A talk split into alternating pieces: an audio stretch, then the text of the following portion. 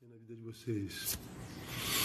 Vamos lá, para quem vem a primeira vez, estamos no projeto Provérbios em Gotas. E hoje eu vou levá-los ao capítulo 13, verso 3, que diz assim, ó: O que guarda a sua boca preserva a sua vida, mas o que muito abre seus lábios traz sobre si ruína. Quem guarda a boca preserva a vida. Quem abre a boca demais traz sobre si ruína. Bom, do que, que esse texto está falando? Está falando do silêncio. Melhor, está falando do poder do silêncio. A fala irrefletida, a produção verbal descontrolada pode nos levar à ruína, a guarda dessa boca é diferente. Então, perceba, o texto está falando sobre o poder do silêncio. Deixa eu mostrar para vocês rapidinho. Sobre o silêncio dá para falar um mês, irmão. Mas o poder do silêncio, vou mostrar alguns para vocês. Primeiro, o silêncio preserva a vida. É o que diz o texto aqui. Como que preserva a vida? É porque o silêncio é o único caminho que nos dá acesso à nossa vida. A única forma de acessarmos a nossa interioridade, a nossa vida interior, a única forma de acesso à nossa interioridade é através do silêncio. Não tenho como acessar a minha vida, a minha existência, a minha interioridade, meu peito, meu coração, se não for através do silêncio. Aqui eu me lembro de uma palavra de Jesus lá em Mateus capítulo 6, onde ele diz uma coisa muito tremenda. Deixa eu, deixa eu botar aqui, não estava previsto não, é o versículo 25, é, Mateus, é, Mateus 6, quando, quando ele diz assim, é, não andeis ansiosos por coisa alguma, pelo que haver de comer, pelo que haver de beber. Aí ele diz assim ó, nesse texto: não é a vida mais do que o alimento. Então ele está dizendo: a vida não é o que você come, a vida não é o que você veste. A vida é mais do que isso. A vida está para além da materialidade. Então, como que eu acesso essa vida que está para além da matéria? Só através do silêncio. Ninguém acessa essa vida que está para além da matéria, para além do material, em celebrações. Ninguém acessa essa vida que está para além da matéria em agitações, em coletividades. Enganam-se os crentes que acreditam que é no templo, que é na multidão que a gente acessa essa vida. Na multidão eu posso até ter acesso a Deus, mas não a minha vida. Só no silêncio. Por falta desse silêncio, é que se vive um, um autoabandono sem precedentes na história dos homens.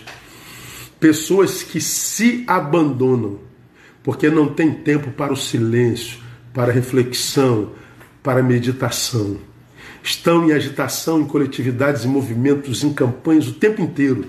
Estão em busca de Deus. Às vezes o acham, mas se perdem de si, porque a única forma de cuidar da vida é através do silêncio e a gente não tem, como cristãos, o costume de praticar silêncio e meditação. A gente acha que isso é uma especificidade das religiões orientais.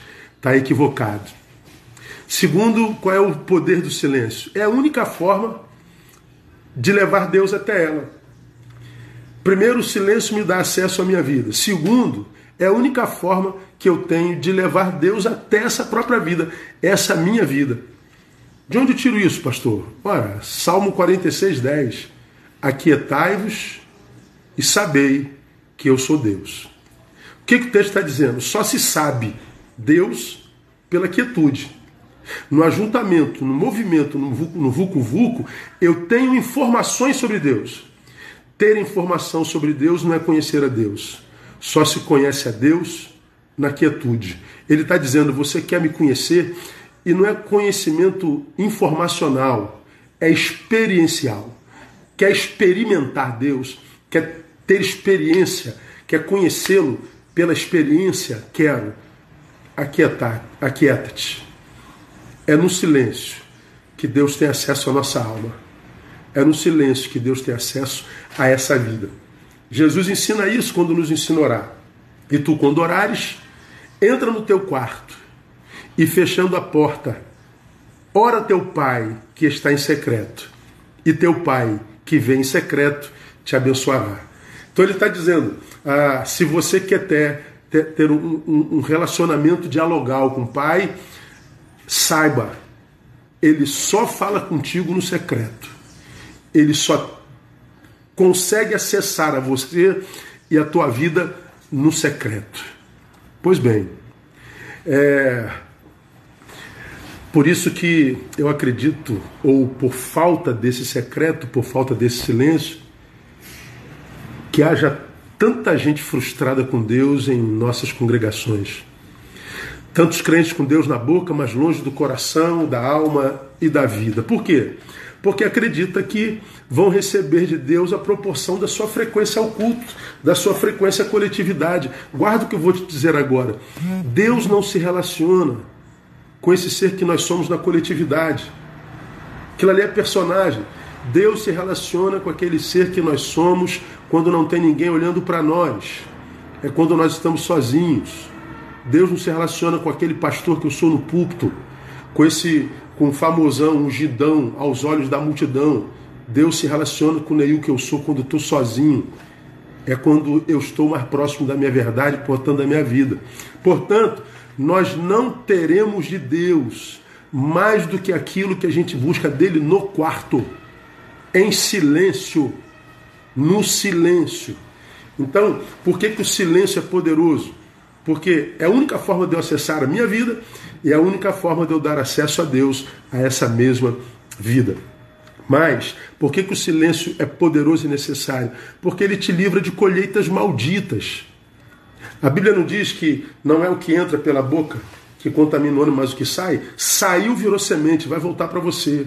O silêncio, portanto, te livra de colheitas malditas, porque se você está magoado, ferido, angustiado, iracundo, você vai produzir sementes que ferirão pessoas e, além de ferir pessoas, porque semente volta para você como fruto lá na frente. Então, cada um de nós está colhendo da vida exatamente o que merece. Cada um de nós está exatamente onde merece. Alguns estão por aí caçando culpados, mas o culpado está sempre diante do espelho. É só você olhar lá. Colheita maldita. Agora, para a gente terminar, isso aqui é importante. Por que, que o silêncio é tão difícil para tanta gente, irmão? Por que, que cala a boca é tão complicado para muita gente? Por três razões rápidas. Primeiro, por causa da angústia da alma. Quando eu me calo, ou seja, eu não me dirijo a você, eu me encontro comigo. Se eu me encontro comigo no meu silêncio, eu encontro uma alma angustiada. Como nós temos a tendência de fugir da angústia, o que, que a gente faz? Porque a alma está angustiada, a gente não se cala porque a gente não quer se encontrar com ela. Pois é, mas o correto não era fugir da angústia, era encarar a angústia. Porque quem foge da angústia é perseguido pela angústia e será encontrado pela angústia sempre. Mas quem encara a angústia tem a probabilidade grande, quase certa, de vencer a angústia. E a gente vence a angústia no silêncio. Então, por que, que tanta dificuldade de a gente praticar silêncio? Angústia da alma. Não fuja da tua angústia. Segundo, por causa de muitos estímulos ao nosso redor. É muito estímulo, muita, muita, muita tentação. Celular, internet, rede social, é, e, nessa rede muita provocação, é, é, é, é muita tentação. Nesse hiperestímulo, a gente deixa de praticar o silêncio. Nesse quesito, as redes sociais são um veneno, e são mesmo, porque rede social é lugar de perda de tempo. Muito ruído, nenhuma comunicação. Muito ruído, nenhum conteúdo. Todo mundo fala, ninguém ouve. Todos os que falam e todos os que não ouvem estão impossibilitados do silêncio. É muito estímulo, então a gente precisa de retiro para praticar o silêncio. E por último, o imediatismo dentro do qual a gente existe. No imediatismo, o silêncio parece ser perda de tempo. E o silêncio não é perda de tempo. Temos que vencer esse modus vivendi maldito do imediatismo que tem acabado com a qualidade de vida dos homens e dos seres viventes. O poder do silêncio é grande porque preserva a minha vida, dá a Deus acesso para essa vida, me livra de colheita maldita. Portanto, como vocês podem ver, o silêncio não é, como muitos pensam, a atitude do frouxo que se cala diante das adversidades. Não, silêncio não é a atitude do frouxo que se cala diante da adversidade. Silêncio é, sobretudo, o respeito à própria inteligência. Silêncio é respeito à própria inteligência, porque o silêncio me livra da ruína. Que esse dia seja um dia de muito boas notícias para cada um de nós. Paz.